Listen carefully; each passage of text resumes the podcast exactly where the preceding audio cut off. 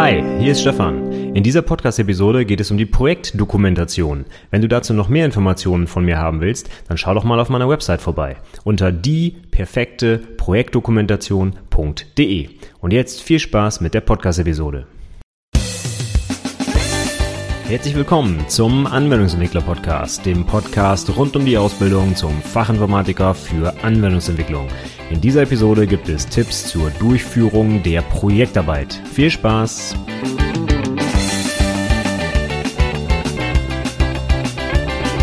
Hallo und herzlich willkommen zur 57. Episode des Anwendungsentwickler Podcasts.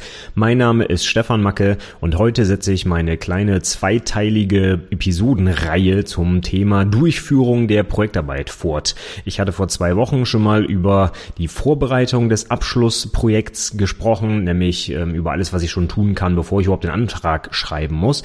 Und heute soll es dann weitergehen mit den nächsten zwei großen Punkten, nämlich dem Projektantrag selber und dann letztendlich auch der Durchführung. Das hängt natürlich alles ein bisschen zusammen. Man kann es jetzt nicht ganz so stark voneinander trennen trennen, aber ich habe mal diese drei großen Oberpunkte, sage ich mal, ausgemacht und heute reden wir über die beiden, die noch offen sind. Wie gesagt, Projektantrag und die letztendliche Durchführung des Abschlussprojekts.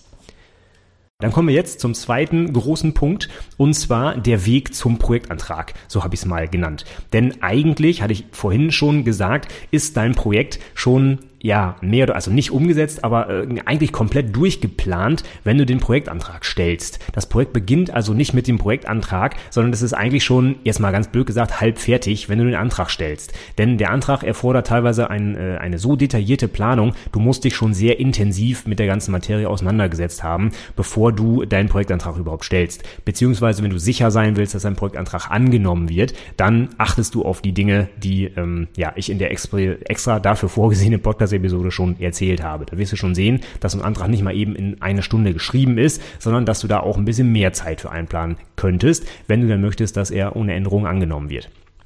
Deswegen kommen wir jetzt zu den Dingen, die du erledigen müsstest, bevor du den Antrag stellst. Deswegen auch der Weg zum Projektantrag. Das geht damit los, dass du schon mal im Vorfeld, und damit meine ich jetzt so vielleicht ein halbes Jahr im Voraus vielleicht, ein geeignetes Thema auswählen solltest.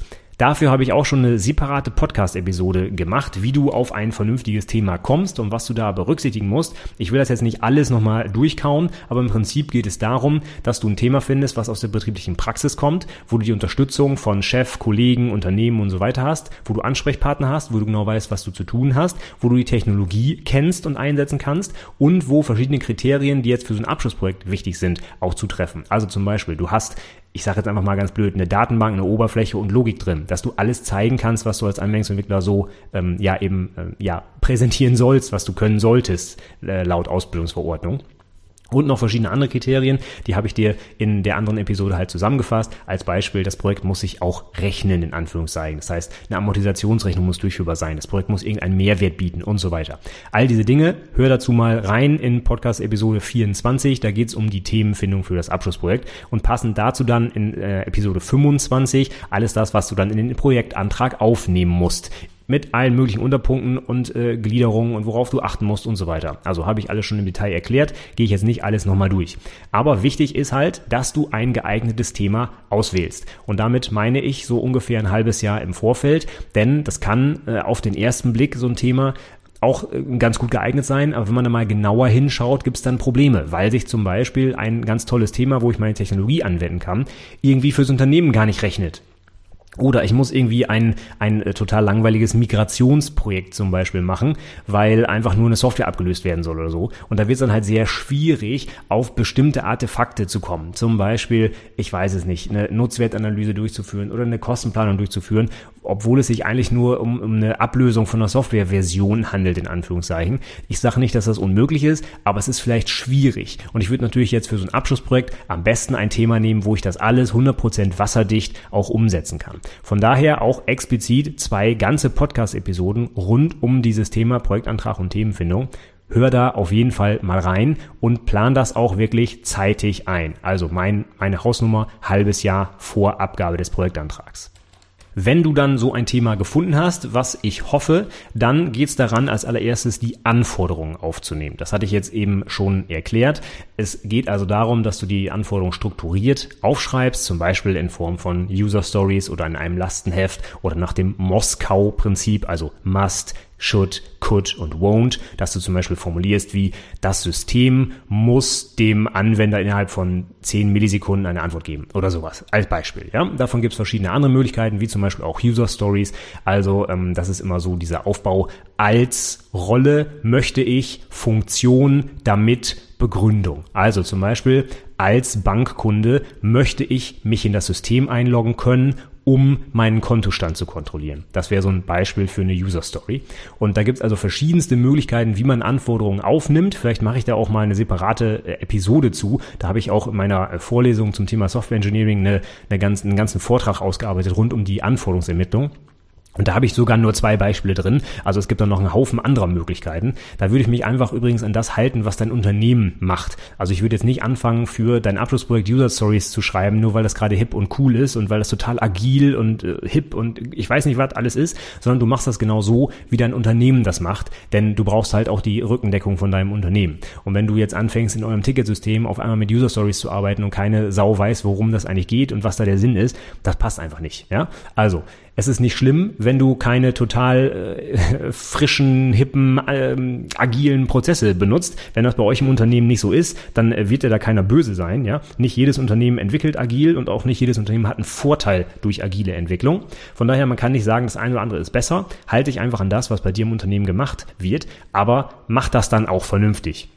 Das heißt, sorg dich drum, dass deine Anforderungen eben vernünftig aufgeschrieben sind, dass man das nachvollziehen kann, dass du es gleich in so einer Form machst, dass du zum Beispiel später das Lastenheft äh, als Auszug direkt in den Anhang deiner Projektdokumentation packen kannst. Das heißt, mach nicht alles doppelt, auf Deutsch gesagt. Wenn du für den Projektantrag deine Anforderungen schon mal aufnimmst, dann kannst du die nachher mit wenig Aufwand auch in deine Projektdokumentation übernehmen. Von daher, wenn du meinetwegen in eurem Unternehmen mit Lastenheften arbeitest, dann schreib doch einfach das Lastenheft schon für den Projektantrag und dann kannst du dir diese Zeit später sparen bei der Projektdurchführung. Ja, das ist ähm, im Prinzip auch völlig legitim.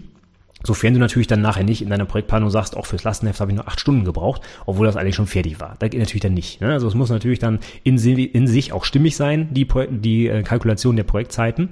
Und vor allem Lastenheft ist immer ganz schwierig, denn das Lastenheft ist eigentlich das, ähm, die, die Anforderungsliste des Fachbereichs. Das heißt, normalerweise schreibt das gar nicht der Entwickler, sondern der Fachbereich. Ich weiß aber, dass, oder der Kunde. Ich weiß aber, dass in vielen Unternehmen gerade doch die Entwickler das schreiben müssen, weil der Fachbereich oder der Kunde einfach ja wenig Erfahrung mit Lastenheften haben oder auch mit der Anforderungsanalyse und auch nicht genau wissen, worauf sie achten sollen und so weiter. Von daher ist es ganz häufig so, dass in der Praxis eben doch die Entwickler dieses Lastenheft schreiben.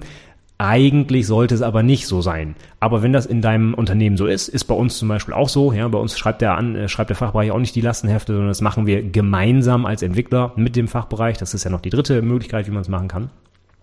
Und wenn das bei euch so ist, dann tu das doch einfach. Und ähm, dann hast du eben deine Anforderungen sauber äh, aufgenommen, du kannst das Projekt besser schätzen. Und du hast auch noch bei der Projektzeit später Zeit eben einge eingespart, weil du das Lastenheft ja eben schon fertig hast.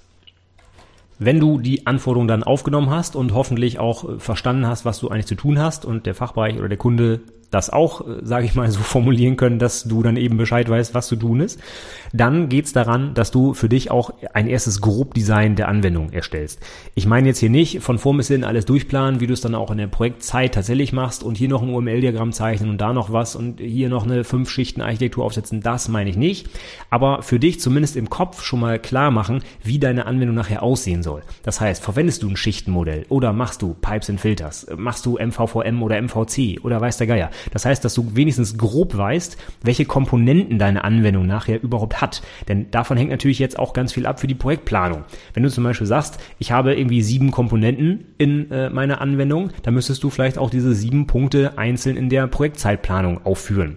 Wenn du dann zum Beispiel nachher sagst, ich habe drei Schichten, nämlich Datenhaltung, Logik und Präsentation, was so die klassische drei Schichten äh, Architektur ja ist, dann würde ich das auch irgendwo in deiner Zeitplanung wiederfinden wollen. Und dann ist es halt schon äh, interessant, ob du zum Beispiel sagst, ich entwickle erst die gesamte Datenbankschicht und dann die gesamte Logik und dann nur noch die Präsentation obendrauf. Oder dass du zum Beispiel so Querschnittssachen machst und du ähm, eine Datenbank mit der zugehörigen Logik und der Präsentation, aber dann Feature für Feature entwickelst. Ja, also so ein bisschen ähm, nicht, nicht äh, horizontal arbeitest, sondern also von unten unten nach oben, sage ich mal, sondern dass du so Querschnitt-Features bildest und dann aber über alle Schichten hinweg. Das würde ich natürlich dann auch erwarten, dass das irgendwie im Projektantrag auftaucht. Und ich sehe halt ganz häufig in Projektanträgen sowas wie Erstellen der Datenbank, acht Stunden.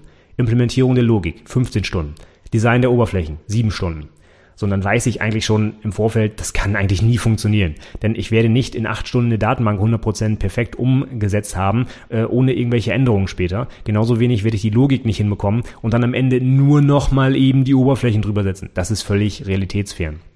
Von daher würde ich eigentlich schon von Anfang an darauf achten, dass du eben so featuremäßig vorgehst und zum Beispiel sagst, das erste Feature ist Login. Dafür brauche ich zwei Datenbanktabellen, drei Logikklassen und äh, eine Weboberfläche oder so. Und dann würde ich dann halt so die Features zum Beispiel schneiden und das dann schätzen. Das geht dann vielleicht auch insgesamt besser auf, als wenn du sagst hier, äh, ich brauche für eine riesen Datenbankschicht, die alle Tabellen enthält und alle möglichen Sachen, die irgendwie mit dem Datenmodell zu tun haben. Dafür brauche ich hm, acht Stunden einfach weil es acht Tabellen sind oder so. Also das ist sehr, sehr schwer zu schätzen. Wenn du allerdings featuremäßig vorgehst, ist es vielleicht einfacher, weil du weißt, ach, das sind hier zwei Tabellen, dann mache ich hier eine Klasse, ORM eben verknüpft, zack, zack, zack, und hier noch eben mit, äh, keine Ahnung, Data Mapping auf die einzelnen Formularelemente gelegt und zack, ist das fertig. Hm, vier Stunden.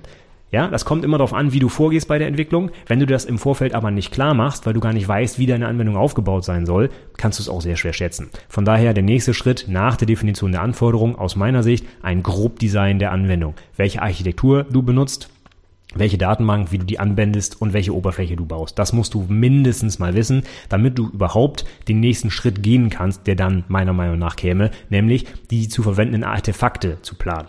Wenn du weißt, hey, ich mache ein Datenbankdesign, dann würde ich halt auch erwarten, da kommt irgendwo ein ER-Modell bei raus oder ein Tabellenmodell, was ich nachher auch in der Projektdoku verwenden kann. Ja, das würde ich auch dann direkt, habe ich auch in der entsprechenden Episode äh, so gesagt, im Projektantrag mit aufnehmen, damit die Prüfer gleich sehen, ah, da kommt nachher was. Wenn du einfach nur sagst, ich werde eine Datenbank erstellen, aber es steht im Projektantrag nichts von einem Tabellenmodell oder ER-Modell, dann äh, wird der Prüfer sagen, hm, wie erstellt ihr denn die Datenbank? Macht er das einfach so äh, auf Zuruf oder geht mal eben in, in SQL-Editor und macht da Create Table und dann ist er fertig? Ähm, das will ich natürlich als Prüfer sehen, ob du das methodisch machst, ob es da in irgendeiner Weise auch eine Dokumentation des Ganzen gibt oder ob es wirklich eben einfach hingeklatscht ist. Und deswegen erwarte ich zum Beispiel in den Projektanträgen immer irgendwo auch die Artefakte zu finden, die du erstellst. Also, wenn du ein Klassendiagramm malst oder ein ER-Modell, wie gerade gesagt, dann solltest du das auch da reinschreiben in den Projektantrag, damit ich als Prüfer die Gewissheit habe, dass ich das später auch in der Dokumentation finde. Denn wenn ich den Projektantrag durchwinke, ohne diese Artefakte und in der Doku finde finde ich nachher wirklich nichts außer plain Text und keinen Anhang, dann muss ich die Dokumentation eigentlich abwerten, obwohl ich eigentlich im Vorfeld dir hätte schon den Hinweis geben können, Mensch, hier, da hast du aber was Wichtiges vergessen, nämlich den, den Nachweis deiner methodischen Fähigkeiten, ja? Also von daher mach dir das Leben einfach, design deine Anwendung grob durch, überleg dir, welche Komponenten du hast und überleg dir gleich schon dazu, mit welchen Artefakten du diese Geschichte dokumentieren willst. Also meinetwegen Architektur, Skizze, also ein Komponentendiagramm aus UML meinetwegen oder ER-Modell, Tabellenmodell, Klassendiagramm, Use Case, was der, was auch immer, ja. Aber diese Artefakte solltest du eigentlich schon im Kopf haben, damit du sie in den Projektantrag reinschreiben kannst und dich auch entsprechend schon mal mental darauf einstellen kannst, die umzusetzen, ja. Dass du nachher wirklich zum Beispiel das Use Case Diagramm eigentlich nur noch runterzeichnen musst, weil du eigentlich schon genau weißt, was die Inhalte sein sollen. So, wenn das auch steht, dann geht's eigentlich los. Aufwand schätzen. Lieblingsthema von ganz vielen Entwicklern, ja, weil es einfach auch so schwierig ist. Aber durch diese Vorbereitung, na, durch deine strukturierten Anforderungen, das Grobdesign der Anwendung und die zu erstellenden Artefakte kannst du eigentlich ziemlich genau sagen, was du jetzt tun musst und kannst hoffentlich dadurch, dass du es ja schon in, den Vorgängerprojekten umgesetzt hast, auch grob einschätzen, wie lange du dafür brauchst. Also wenn du zum Beispiel sagst, Klassendiagramm habe ich schon so oft gezeichnet, das mache ich mit dem Enterprise Architect zum Beispiel blind, ich weiß äh, hier die Shortcuts und das und das und zack und sage, habe ich in anderthalb Stunden mein Klassendiagramm fertig. Super. Dann kannst du das doch perfekt auch so in deine Zeitplanung reinschreiben. Da musst du eigentlich nur noch deine ganzen Punkte durchgehen und überlegen, was muss ich denn machen? Ah, ich brauche die Datenbankschicht, ich brauche hier ein Formular, Oberfläche, hier habe ich einen komplexen Algorithmus für die Logik, hier habe ich ein Klassendiagramm, da ein Use Case Diagramm, aufsummieren und dann kommst du hoffentlich auf 70 Stunden. Und wenn nicht, ja gut, dann musst du mal bei. Aber im Prinzip kannst du dann sicher sein, dass du wenigstens nichts vergessen hast. Und dann kannst du auf jeden Fall einfacher den Aufwand schätzen, als wenn du einfach völlig planlos reingehst und sagst, ja, für die Implementierung brauche ich 40 Stunden So, erstens werden dir die Prüfer das um die Ohren hauen und zweitens ist es auch für dich selber natürlich sehr unbefriedigend, weil du eigentlich überhaupt gar keine Ahnung hast, was du da machen sollst. Und wenn du nach diesem Schema vorgehst, wie ich es gerade gesagt habe, Anforderungen, Grobdesign, Artefakte einplanen, dann ist die Aufwandschätzung eigentlich relativ einfach, weil du automatisch, sage ich mal, kleine Arbeitspakete hast, sowas wie ein Klassendiagramm erstellen, ja, oder ähm, ein Login-Formular bauen. Ja, das sind Sachen, die kann man auch als Entwickler einigermaßen überschauen und dann auch entsprechend schätzen. Wenn du halt Riesenpakete hast, wird die Schätzung automatisch ungenau und von daher wird es dann schwierig, das im Projektantrag vernünftig umzusetzen. So, wenn dann diese Schätzung fertig ist, deine grobe Aufwandschätzung, dann kannst du daraus natürlich sofort einen Projektplan erstellen, der natürlich dann auch Teil des Projektantrags werden muss. Das ist ja im Prinzip der, die, die, Kernkomponente, die deinen Antrag ausmacht, dass du zeigst, wie du dein Projekt gegliedert hast und wie viel Zeit du voraussichtlich dafür brauchen wirst und dass du das auch alles in der Zeit eben umsetzen kannst. Das ist ja, sage ich mal so, die Kernanforderung an so einen Projektantrag. Ich als Prüfer muss einschätzen können, ist das Projekt angemessen, reicht das vom Umfang aus und ist das auch realistisch realistisch in 70 Stunden umsetzbar mit den ganzen Artefakten und Dokumentationen und hin und her. Das muss daraus hervorgehen. Und wenn du diese Vorbereitung gemacht hast mit ich wiederhole es nochmal, weil es mir so wichtig ist, Anforderungen, Grobdesign, Artefakte und den Aufwand entsprechend geschätzt hast, dann kannst du eigentlich auch relativ einfach einen Projektplan erstellen. Dann musst du eigentlich nur noch die Sachen hintereinander schreiben, schreibst eine äh, Zahl dahinter in Form von Stunden und dann bist du eigentlich fertig. Du kannst das Ganze jetzt abhängig von deinem Entwicklungsprozess allerdings auch unterschiedlich machen. Da würde ich jetzt genau hinschauen. Wie entwickelt ihr bei euch im Unternehmen? Machst du zum Beispiel eine klassische Projektplanung, so nach dem Motto Gantt-Chart zeichnen und so weiter? Oder entwickelt ihr tatsächlich agil? Dann ist es vielleicht nicht ganz so sinnvoll, einen Gantt-Chart zu zeichnen, sondern vielleicht eher sowas wie einen Iterationsplan zu erstellen. Also vielleicht Feature für Feature vorzugehen, inklusive Unit-Tests, weil du zum Beispiel testgetrieben entwickelst und äh, Abnahme und Feedback nach jeder Iteration und so weiter. Das heißt, der, der Projektplan sieht dann natürlich ganz anders aus, weil es gar kein Projektplan ist, sondern eben ein Iterationsplan oder wie auch immer du das nennst, ja. Sprint Planning oder weiß der Geier was, ja.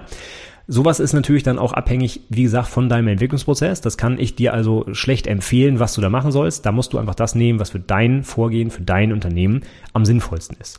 Das kannst du dann aber auch relativ gut verwursten im Prinzip, wenn du halt genau weißt, was du zu, zu, zu, tun hast und wie du vorgehen musst, weil der Entwicklungsprozess das vorgibt, dann schreibst du das halt einfach nur noch runter. Und bei einem klassischen Projekt kommt dann halt eben so ein Projektplan mit Stunden dabei raus und bei einer agilen Entwicklung vielleicht nicht unbedingt so ein, so ein äh, klassisches Modell mit diesen ganzen verschiedenen Phasen wie beim Wasserfallmodell, sondern halt eben Iterationen 1, 2, 3, 4, 5 bis 8 meinetwegen und danach kommen halt immer neue Features dabei raus. Das ist ja auch völlig in Ordnung, sind halt zwei völlig unterschiedliche Vorgehensweisen bei der ähm, Projektplanung und je nachdem, was dein Unternehmen macht, nimmst du halt das eine oder das andere oder halt noch was ganz anderes, was ich jetzt halt gar nicht beschrieben habe. Ja, und wenn das fertig ist, dann kannst du eigentlich den Projektantrag schreiben. Dann hast du eigentlich alles Wichtige schon getan. Du weißt genau, was du tun musst, wie du das Ganze umsetzen wirst, welche Artefakte du erstellen willst und wie lange du dafür brauchst und hast auch schon den Projektplan fertig. Und dann musst du nur noch den Rest ausfüllen, der im Projektantrag noch erwartet wird. Also eine Projektbegründung, vielleicht kurze Beschreibung, warum das sinnvoll ist, wie die Ist-Situation ist, ähm, wer das haben will, deine Projektschnittstellen und was halt noch so zu dem Projektantrag dazu gehört. Auch da kann ich dir keine allgemein verbindliche Aussage geben. Jede IAK erwartet da teilweise auch unterschiedliche Inhalte. Einige IAK geben das über ein Webformular vor mit sieben ausformulierten Unterpunkten, die gefüllt werden müssen. Bei anderen kannst du irgendwie ein mehrseitiges PDF hochladen. Das ist also auch wieder mal nicht standardisiert. Von daher halte dich an das, was deine IAK da haben will.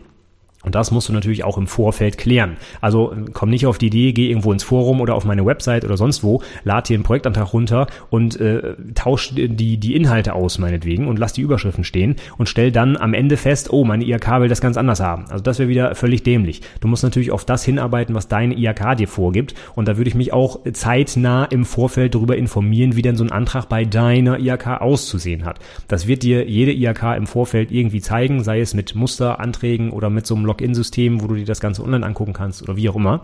Aber bereite das vor. Und das kannst du auf jeden Fall auch schon im Vorfeld vorbereiten und dann den Projektantrag genauso schreiben, wie deine IHK das haben will. Ich habe also schon von ganz vielen ähm, Hörern des Podcasts so Fragen gestellt bekommen wie, ja, ich habe jetzt den Antrag so geschrieben, wie du gesagt hast, aber meine IAK, äh, da, da kann ich gar keine Datei, Datei hochladen, da gibt es ein Online-Formular. Und da muss ich leider immer sagen, ja, Mensch, das ist aber auch bei jeder IHK unterschiedlich. Das habe ich aber auch schon hundertmal gesagt. Dann hättest du dich vielleicht einfach mal vor, im Vorfeld informieren sollen, was deine IHK denn haben will. Und dann äh, frag mich nicht, wie du in dem System deiner IHK ein PDF hochladen kannst, wenn deine IHK das so gar nicht haben will. Ja, also da kann ich dir dann leider auch nicht helfen. Das musst du dann schon im Vorfeld selber auf die Reihe kriegen. Okay, wenn du den Projektantrag dann geschrieben hast, dann letzter Tipp, lass bitte jemanden drüber gucken. Dafür ist eigentlich dein Ausbilder oder deine Ausbilderin da, dass sie dir das für ein Feedback geben, ja? In dem System meiner IAK ist es sogar so, dass das Unternehmen den Projektantrag freischalten muss. Das heißt, da kannst du dir nicht einfach hochladen und dann ist der da, sondern irgendeiner aus deinem Unternehmen optimalerweise natürlich der Ausbilder oder Ausbildungsverantwortliche, wer auch immer, muss den genehmigen mit einer separaten PIN. Das hat einen Sinn. Es geht hier nicht darum, dass einfach ein Azubi da irgendeinen Schrott hochlädt und hofft, dass es angenommen wird, sondern es soll auch bevor fünf Prüfer darüber lesen und ihre freie Zeit damit opfern und die dann ablehnen müssen, jemand anderes mal drüber gucken und vielleicht ein paar Fehler korrigieren oder sagen, dass das Projekt gar nicht geeignet ist und so weiter und so fort. Also kurzer Tipp, setz dich bitte mit dem für deine Ausbildung Verantwortlichen da mal zusammen und guck dir an, ob das Thema überhaupt geeignet ist. Ja, hol dir mal ein Feedback und lass da jemanden drüber gucken. Und wenn das in deinem Unternehmen so ist, dass die Anträge einfach durchgeklickt werden, so nach dem Motto, ja, ja, das wird schon passen, dann ähm, such den anderen Arbeitgeber, denn das ist keine vernünftige Ausbildung. Also setz dich mit deinem Ausbilder, deiner Ausbilderin zusammen und geh den Antrag vorher durch, lass den auch Korrektur lesen, Rechtschreibfehler raus, all solche Sachen. Und dann wird der eingestellt und dann musst du eigentlich nur noch auf die Genehmigung warten. Und wenn du das so gemacht hast, wie ich es heute erklärt habe, dann ist die Chance, dass der angenommen wird, eigentlich relativ hoch. Denn du hast alles im Antrag, was die Prüfer sehen wollen. Du hast eine vernünftige, realistische Zeitplanung. Du hast gezeigt, welche Artefakte du erstellen wirst. Das heißt, dass du ähm, methodisch die Software auch entwickeln wirst und nicht einfach runterklatschen wirst. Du hast deine Anforderungen schon aufgenommen. Du hast genau im Kopf, was du eigentlich zu tun hast. Und durch äh, dieses Grobdesign, was du gemacht hast, kannst du dir auch ziemlich sicher sein, dass das Zeug am Ende laufen wird. Und von daher spricht eigentlich nichts mehr dagegen, den Projektantrag anzunehmen. Da kann ich als Prüfer eigentlich ohne große Probleme direkt auf den grünen Button klicken. Dann kommen wir jetzt zum dritten und letzten Teil dieser Episode und zwar der eigentlichen Umsetzung des Projekts. Das ist ja nun auch nicht zu vernachlässigen. Der Projektantrag ist ja auch eine tolle Sache und Vorbereitung hin und her, aber das Projekt muss ja auch irgendwie jetzt mal implementiert werden. Und da kann man natürlich auch noch auf einige Sachen achten. Und auch hier ist es dann natürlich schwierig ähm, für viele Prüflinge, die sagen dann ja, wie soll ich denn jetzt anfangen? Womit fange ich an? Programmiere ich was? Baue ich die Datenbank? Oberflächen? Keine Ahnung. Und das ist ein Problem, das sich daraus ergibt, dass du wahrscheinlich für den Projektantrag oder im Vorfeld einfach nicht genau das getan hast, was ich ähm, beschrieben habe, nämlich dich vernünftig vorbereitet. Anforderungen aufgenommen, ähm, Grobdesign gemacht, Artefakte geplant. Wenn du das nämlich alles gemacht hättest, wüsstest du jetzt, wo du anfangen kannst. Du nimmst nämlich einfach Punkt eins auf deinem Projektplan und arbeitest den einfach von oben nach unten ab und dann war's das. Im, ja, jetzt mal ganz einfach gesagt, ne? in der Praxis sieht es natürlich immer anders aus, aber auf jeden Fall hättest du dann eine ziemlich gute Vorgabe, was du alles zu tun hast und auch normalerweise auch eine gewisse Reihenfolge, die sich automatisch daraus ergibt. Wenn du also mit der äh, in deiner Architekturplanung sagst, ich mache erstmal die ganze Datenbankschicht, ja, dann ist es logisch, dass du damit anfangen musst und nicht mit den Oberflächen. Ja, also von daher aus dieser ganzen Planung, die du hoffentlich gemacht hast, ergibt sich eigentlich von alleine, womit du anfangen musst. Von daher kann ich also nicht jetzt hier so eine pauschale Aussage treffen, wie zum Beispiel, ja, ist doch logisch, fang mit der Datenbank an. Ja, wenn du gar keine Datenbank hast in deinem Projekt, ist es, kannst du damit nicht anfangen, zum Beispiel, ja. Oder wenn du halt eben featuremäßig vorgehst, wie ich es beschrieben habe, und nicht schichtenweise, dann kann ich dir auch nicht sagen, mit welchem Feature du anfangen sollst. Ja, das hängt vielleicht davon ab, welches Feature denn das Wichtigste ist. Das kann ich dir nicht sagen. Das kann dir wahrscheinlich auch kein anderer sagen, denn dafür bist du ja verantwortlich. Also von daher ist es immer schwierig zu sagen, ja, ist doch logisch, bau die Klasse zuerst. So, das, ist einfach unmöglich, dir sowas zu sagen. Das musst du halt selber wissen. Das ist auch deine Aufgabe als Entwickler. Irgendwo musst du ja einen Einstieg finden. Aber durch die Vorbereitung, die ich jetzt lang und breit geschildert habe, sollte das eigentlich fast selbsterklärend sein, womit du anfangen musst. Wenn du das dann gefunden hast, womit du anfangen willst oder musst, dann fände ich es durchaus sinnvoll, dass du gleich von Anfang an da methodisch vorgehst und am besten, ich habe es schon beim, letzten Mal gesagt, so viele Synergien wie möglich nutzt. Und zwar geht es darum, dass du halt eben nicht alles doppelt und dreifach machst. Also zum Beispiel anfängst irgendwie deine Software erstmal fertig zu entwickeln und am Ende stellst du dann fest, oh scheiße, ich hätte ja eigentlich auch noch Mockups zeichnen müssen und ein Klassendiagramm habe ich auch nicht gemacht und Architekturplanung auch nicht und, äh, und jetzt muss ich noch die ganze Doku füllen und jetzt geht's los und ich muss erstmal wirklich die ganzen Artefakte noch erstellen. Das ist natürlich einfach dumm. Ich würde einfach, während du dein Projekt bearbeitest, diese ganzen Artefakte und am besten auch Teile der Doku schon erzeugen. Also nicht, wie ich es in vielen Projektplanungen immer sehe, am Ende der Projektdurchführung zwölf Stunden Dokumentation einplanen, sondern diese zwölf Stunden einfach sinnvoll auf die Zeit der Projektarbeit verteilen. Übrigens, zwölf Stunden war ein schlechtes Beispiel. Zwölf Stunden würde ich ablehnen, weil es viel zu lang ist. Sagen wir einfach mal sieben Stunden für die Projektdokumentation. Die würde ich sinnvoll verteilen. Zum Beispiel während der Entwicklung Wenn du jetzt, sage ich mal, modellgetrieben arbeitest und das Klassendiagramm zuerst zeichnest, ja, dann zeichne das doch, drück auf den Knopf, lass dir den Code generieren. Dann hast du automatisch das Artefakt schon fertig.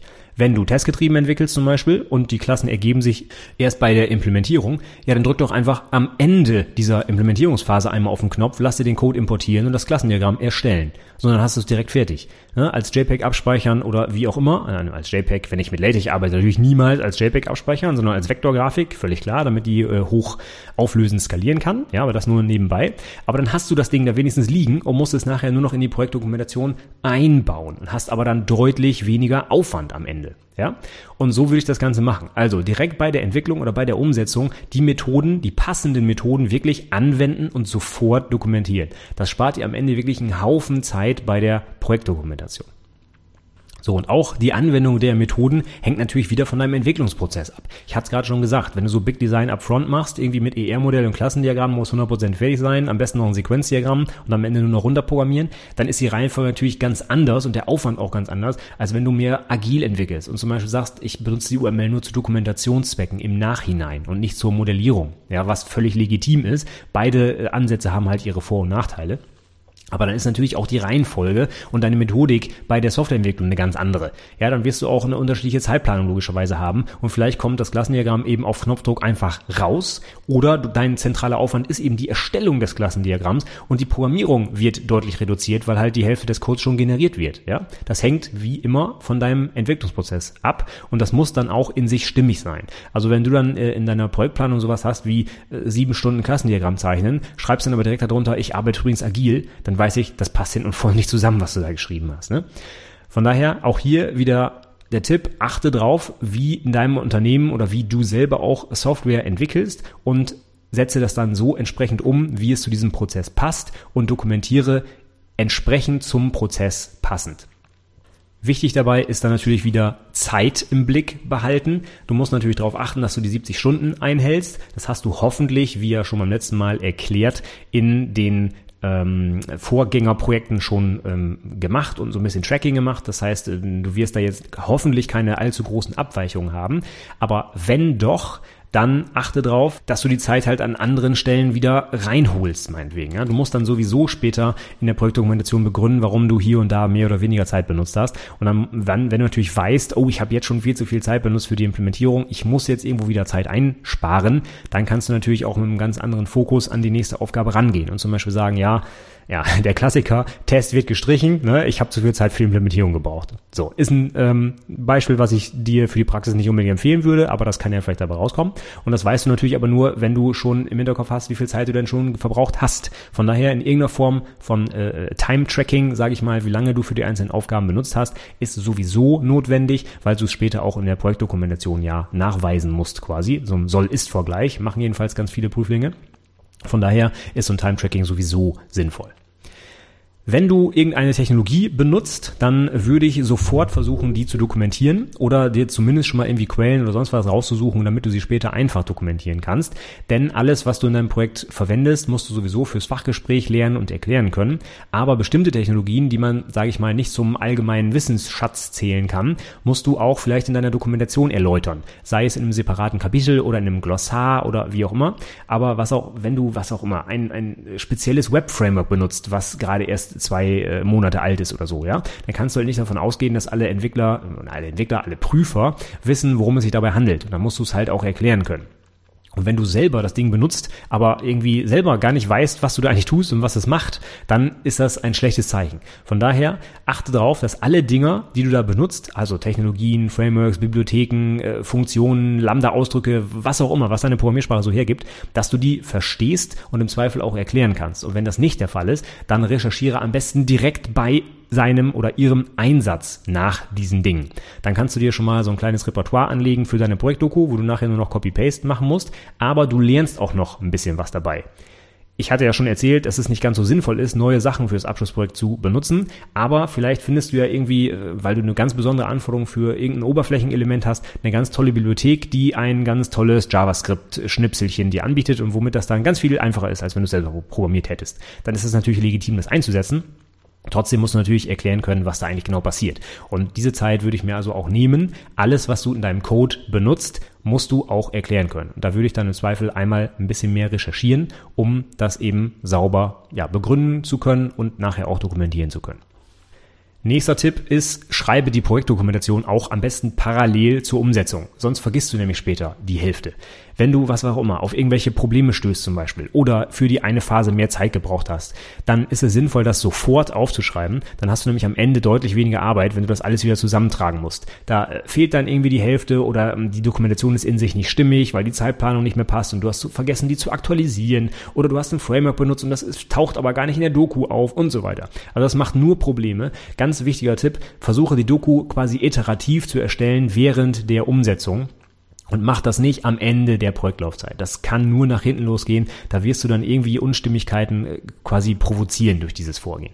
Also am besten so empfehle ich das, quasi bei der Entwicklung direkt im zweiten Fenster oder auf dem zweiten Bildschirm schon mal gleich die Textverarbeitung aufhaben und direkt wenigstens Stichpunkte machen, damit du es nachher ausformulieren kannst. Du musst ja nicht die deinen halben Arbeitstag damit verbringen, den Text zu formulieren, aber dass du wenigstens in den entsprechenden Kapiteln schon mal Stichpunkte hast, worauf du dann nachher bei der Ausformulierung achten musst und was du ähm, im Kopf behalten musst und ähm, was halt da zu stehen hat. Das würde ich auf jeden Fall machen, weil es sonst nachher einfach sehr, sehr schwierig ist, das super gut aufzuschreiben.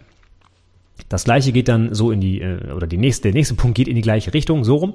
Und zwar Zwischenergebnisse solltest du unbedingt dokumentieren. Also, wenn du mit der Analysephase fertig bist und deine Oberflächen meinetwegen entworfen hast, also Mockups gemacht hast, ja, dann speicher die doch schon mal in deiner Projektdokumentation. Pack die als Screenshot schon mal da rein. Oder leg die in den entsprechenden Ordner oder am besten auch in die Versionsverwaltung für dein LaTeX-Dokument oder wie auch immer. Bau das am besten sofort ein, auch wenn es noch nicht so schön aussieht. Ja, dann hast du halt vielleicht einen Anhang, wo erstmal nur drei Grafiken drin sind ohne Text. Okay, aber dann ist da wenigstens schon mal was drin und du denkst halt daran, das später noch auszuformulieren. Vergisst es eben nicht. Und häufig, wenn es dann zum Beispiel um Source Code oder sowas geht, der wird ja dann halt eben meistens noch weiterentwickelt, der ist noch nicht sofort fertig oder perfekt. Und wenn du dann auch verschiedene Zwischenstände zum Beispiel hast, um nachher in der Dokumentation zu beschreiben, wie du jetzt auf deine endgültige Lösung gekommen bist und dann vielleicht zwei, drei Zwischenschritte zeigen kannst, so um quasi die Evolution deines Algorithmus zu beschreiben. Wenn du das machen willst, ich sage nicht, dass das Teil dieser Projektdokumentation sein soll, aber weil du vielleicht einen ganz besonders tollen Algorithmus dir ausgedacht hast und du möchtest den gerne in der Projektdokumentation zeigen, dann wäre es doch sinnig, wenn du diese Zwischenschritte schon mal dokumentiert hättest. Oder meinetwegen die Architektur, die du völlig umgeworfen hast, weil du während der Implementierung festgestellt hast, Mensch, das geht anders ja viel einfacher. Kann man natürlich viel besser erklären, wenn du vorher-nachher Bilder hast zum Beispiel. Ja? Und wenn du das einfach während der Implementierung schon formuliert und dokumentiert hast, dann hast du es nachher wieder einfacher. Nächster Punkt, verschwende nicht so viel äh, Zeit mit Details. Also sowas wie bei Web-Oberflächen, ne? pixelgenaue Positionierung von irgendwelchen CSS-Elementen, ja, oder äh, vertikale, horizontale Zentrierung oder weiß der Geier was. Ne? Das sind Dinge, die für die Praxis oder für den Endkunden vielleicht sogar wichtig sind, aber meistens sind sie es nicht. Die kosten aber einen Haufen Zeit. Du kennst vielleicht das Pareto-Prinzip. Mit 20 Prozent deines Aufwands kannst du eigentlich 80 Prozent der Gesamtleistung erreichen und die restlichen 20 Prozent, dafür brauchst du 80 Prozent deiner Zeit. Ich hoffe, das war jetzt verständlich. Heißt auf jeden Fall, du verbringst ganz, ganz, ganz, ganz, ganz viel Zeit mit den kleinen i-Tüpfelchen, die aber kaum noch einen Mehrwert bringen. Und gerade bei so einer knappen Projektzeit von 70 Stunden beim Abschlussprojekt lass dich nicht von so Details aufhalten. Wenn das Logo nicht in der exakten Schattierung ist, die das CI-Manual vorgibt, dann ist das so. Das weiß sowieso kein Mensch nachher. Und die Prüfer interessiert das auch nicht, ob es jetzt das Blau Nummer eins oder zwei ist, auf Deutsch gesagt, ja. Aber deine Projektzeit, äh, die ist, sollte dir hoch und heilig sein. Die musst du einhalten. Und wenn das heißt, dass du im Zweifel vielleicht mal äh, nicht linksbündig, sondern Blocksatz gesetzt hast, den Text auf der Website, ja, dann ist das so. Aber verschwende nicht so viel Zeit dadurch, äh, dafür, das hundertprozentig perfekt zu machen, sondern sorge dafür, dass, Ding, dass das Ding erstmal lauffähig ist und die äh, hundertprozentige Feinschliff-Optimierung kannst du auch immer noch machen, wenn dein Projekt abgeschlossen ist. Denn bevor du es in die Praxis überführst, kannst du natürlich immer noch mal Hand anlegen, aber innerhalb der 70 Stunden hat das vielleicht nicht sage ich mal, Platz ist das vielleicht nicht sinnvoll, weil du einfach so, so wenig Zeit hast. Ja, in 70 Stunden was hundertprozentig perfektes hinzukriegen, ist sowieso sehr, sehr schwierig. Und wenn du dann halt eben viel Zeit verballerst für eigentlich unsinnige Sachen, wie halt eben die Linie anstatt drei Pixel ein Pixel zu machen und immer hin und her äh, Feedback einzuholen, ist sie denn jetzt breit genug oder nicht? Also das äh, verschwendet einfach unendlich viel Zeit, die du besser für andere Dinge nutzen könntest, nämlich für produktive Softwareentwicklung. Gut, Ansonsten weiterer Tipp, hol dir auch laufend Feedback von deinem Ausbilder oder deiner Ausbilderin ein. Die können da gerne auch mal drüber gucken über die Dokumentation. Ja, wenn es um Rechtschreibfehler geht, um Logikfehler, um Formulierung, Grammatik, Interpunktion, das muss alles perfekt sein, wenn du eine gute Note haben willst. Und das schaffst du wahrscheinlich nicht alleine. Du brauchst irgendwen, der dir da mal drüber guckt, der dir vielleicht mal was korrigiert.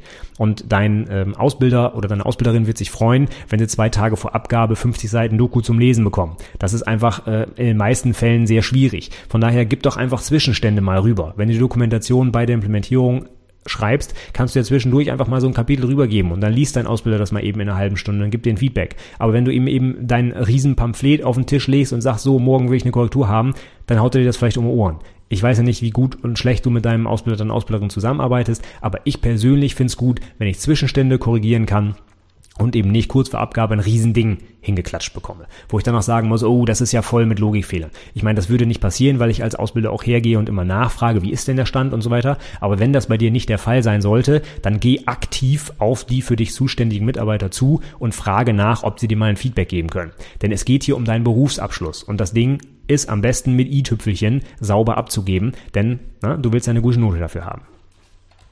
Und passend dazu auch jetzt nochmal der vorletzte Tipp. Plan genug Zeit für diese i-Tüpfelchen ein, also für den Feinschliff der Projektdoku. Wenn dein Ausbilder dir das Ding zurückgibt und der hat auf jeder Seite 35 Anmerkungen, dann wirst du das Ding nicht in einer Stunde runter korrigieren, sondern da wirst du vielleicht noch auch ein, zwei Tage dafür brauchen. Von daher plane am besten rückwärts, wann ist die Abgabe, wann ist der späteste Zeitpunkt, wo du eigentlich die korrigierte Version zurückbekommen musst, um die Korrekturen überhaupt noch einarbeiten zu können. Und das Ganze kann durchaus Zeit kosten, ja, insbesondere wenn du mit Word oder so arbeitest, ja, und die Grafiken verrutschen dir ständig oder hier sind die Abstände falsch und, und, und, und.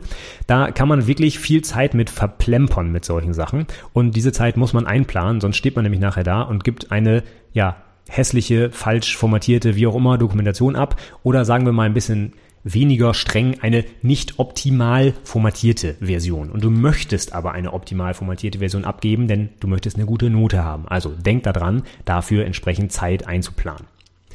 Und letzter Tipp, bei der Umsetzung und auch bei, also bei der Implementierung des Projekts und auch schon bei der, mm, beim Schreiben der Dokumentation kannst du dir schon durchaus mal Notizen machen, was du denn in deiner Projektpräsentation später so zeigen möchtest. Zum Beispiel, wenn du ein tolles Artefakt erstellt hast, Use Case Diagramm meinetwegen, dann spricht nichts dagegen, dieses Use Case Diagramm auch schon mal in einen separaten Ordner zu kopieren für deine Projektpräsentation.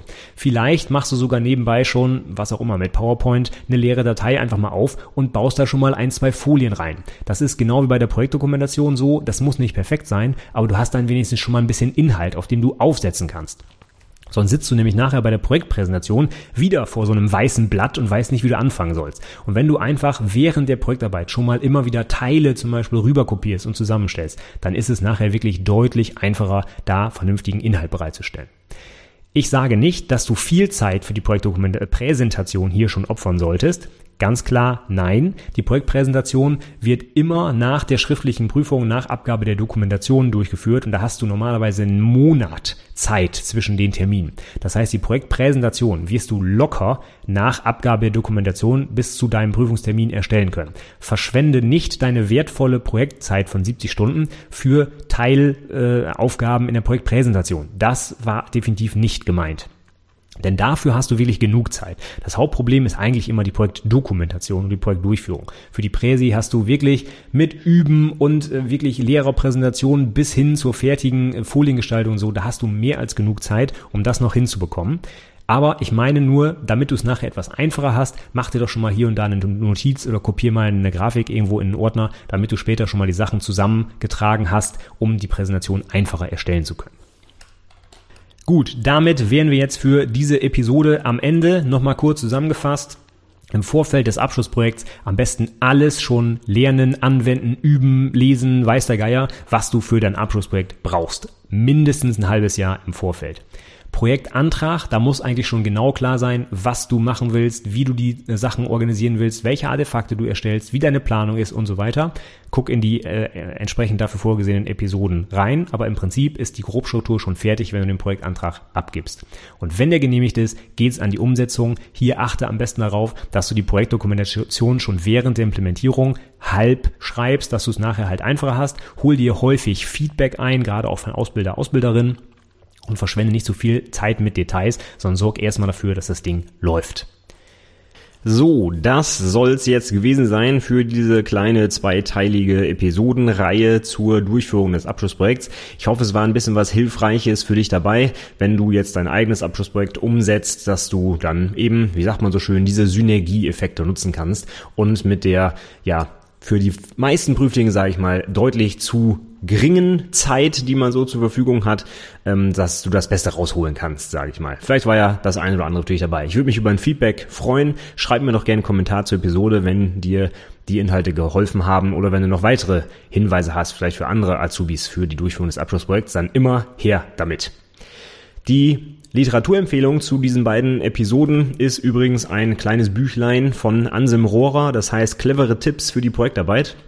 Auf Basis dieses Büchleins habe ich auch meine eigene Vorlage gebaut für die Projektdokumentation übrigens. Und das ist so das einzige Buch, was ich empfehlen kann für die Projektarbeit. Denn ja, mehr gibt's da eigentlich nicht. Also ich habe jedenfalls nichts äh, weiter gefunden. Von daher schau doch mal rein. Vielleicht ist das ja noch ein bisschen hilfreich. Kommt direkt aus dem U-Form Verlag. Die liefern ja auch die ganzen Prüfungen aus und so weiter. Also ähm, ja, hat auf jeden Fall mir persönlich damals bei meiner eigenen Abschlussprüfung vor, oh Gott, wie viele Jahre ist das schon her? Einige Jahre. Hat mir das auf jeden Fall geholfen und äh, vielleicht ist ja auch für dich was Interessantes dabei. Das Buch ist natürlich in den Show Notes verlinkt unter anwendungsentwicklerpodcast.de slash 57 für die heutige 57. Episode. Und wenn du da schon vorbeischaust, dann guck doch mal im Blog auch vorbei. Da habe ich letzte Woche noch zwei interessante Sachen gepostet. Und zwar einen ja, einigermaßen äh, umfangreichen Blogartikel zum Thema Wirtschaftlichkeitsbetrachtung des Abschlussprojekts und warum das wichtig ist. Und da wir ja heute auch über die Projektdokumentation unter anderem gesprochen haben, schau dir das doch gerne nochmal an und vergiss bitte bei deinem Projekt nicht die Betrachtung der Wirtschaftlichkeit. Das ist ein zentraler Bestandteil und ich habe nochmal ausführlich drüber geschrieben, warum das so wichtig ist. Und die Links der Woche gingen beim letzten Mal um Java EE. Da habe ich in letzter Zeit ja einiges zu gepostet und ich habe einen ganz netten äh, Artikel gefunden oder ein Artikel ist es eigentlich nicht. Es sind so Schulungsunterlagen, sage ich mal, zu so einer Java EE Schulung von Aaron Gupta. Da kannst du gerne mal reinschauen. Fand ich sehr, sehr hilfreich. Der benutzt auch richtig coole neue Technologien, zum Beispiel WebSockets und so das heißeste, was es äh, gerade so gibt in der Webentwicklung und setzt das Ganze mit Java EE um. Und ich fand das ganz spannend. Vielleicht, wenn du irgendwie im Java-Umfeld tätig bist, ist ja auch was Interessantes für dich dabei.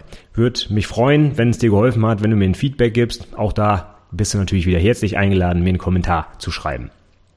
Und zuletzt, wie immer, der Hinweis, melde dich doch an meinem Newsletter an, wenn du magst. Da bekommst du auch sofort Zugriff auf meine Checklisten. Und da wir heute ja auch über die Durchführung des Abschlussprojekts gesprochen haben, dabei ist natürlich auch meine mit sicherlich äh, über 100 verschiedenen ähm, Punkten umfangreichste Checkliste für die Projektdokumentation. Auch für die Projektpräsentation und den Antrag, keine Frage. Aber ich glaube, die Projektdokumentation, da kann man einfach so viel Zeug unterbringen und muss es auch unterbringen, dass da natürlich die Checkliste am längsten ist. Also schau dir die gerne an die helfen dir bestimmt weiter, wenn du dein Projekt umsetzt, um nochmal einmal final, sage ich mal, drüber zu gucken und alles abzuhaken, ob du an alles gedacht hast.